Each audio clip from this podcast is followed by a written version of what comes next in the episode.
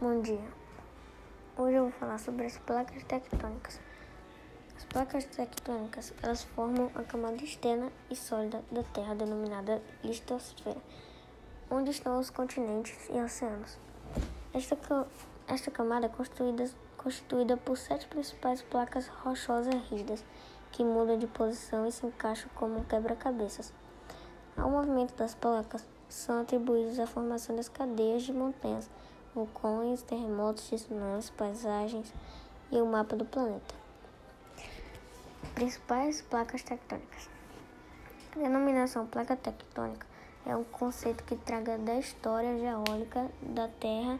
As principais placas tectônicas são placa africana, placa da Antártida, placa australiana, placa, placa euroasiática, placa do Pacífico, placa norte-americana, placa sul-americana.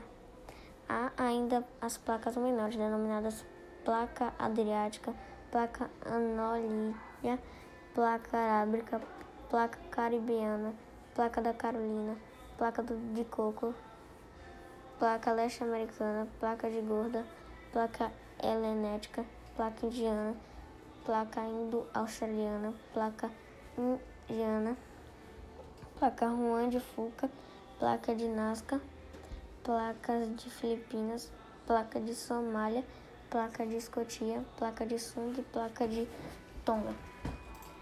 E agora eu vou falar sobre as camadas da Terra.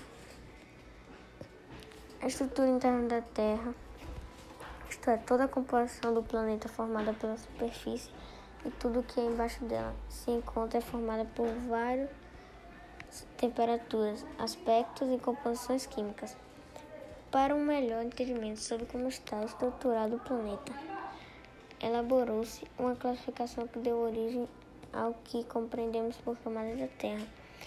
Ao todo, o planeta apresenta três principais camadas e duas descontinuidades, que são as estruturas encontradas em uma camada e outra.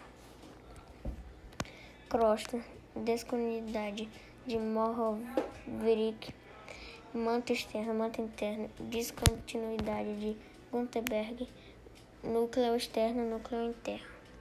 Esse foi meu podcast.